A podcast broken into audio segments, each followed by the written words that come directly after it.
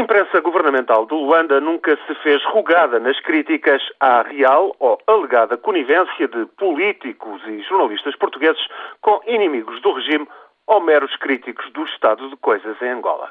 Agora, tem vindo a subir de tom nas críticas, enquanto por cá se faz de conta que não se passa nada. Mas passa, e à medida que aumentam os investimentos angolanos em Portugal, os ciclos governamentais de Luanda exigem abertamente declarações indiscutíveis de apoio ao regime. Basta este exemplo. Um editorial do muito oficial Jornal de Angola denunciava ontem ameaças reais à paz e estabilidade no país que marcha para a democracia e o progresso.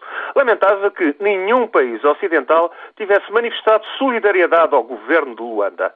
Acusava um político do partido do governo de Lisboa de insultar o presidente José Eduardo Santos e vaticinar a sua queda.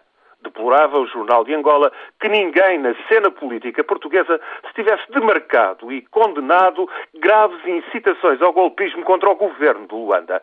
Diz taxativo o jornal governamental que os angolanos são atacados e insultados. Pior ainda, Portugal e outros países ocidentais que se dizem amigos mergulham num silêncio sepulcral face a esta falta de respeito.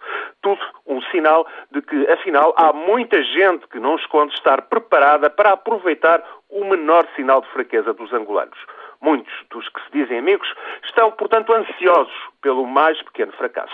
Todo este arrazoado do diretor do Jornal de Angola por causa de apelos a uma manifestação em Luanda contra o governo. É, pois, claro como água que em Luanda se exige da parte do governo português, da oposição portuguesa, da comunicação social portuguesa, existe pelo menos declarações inabaláveis de apoio ao regime.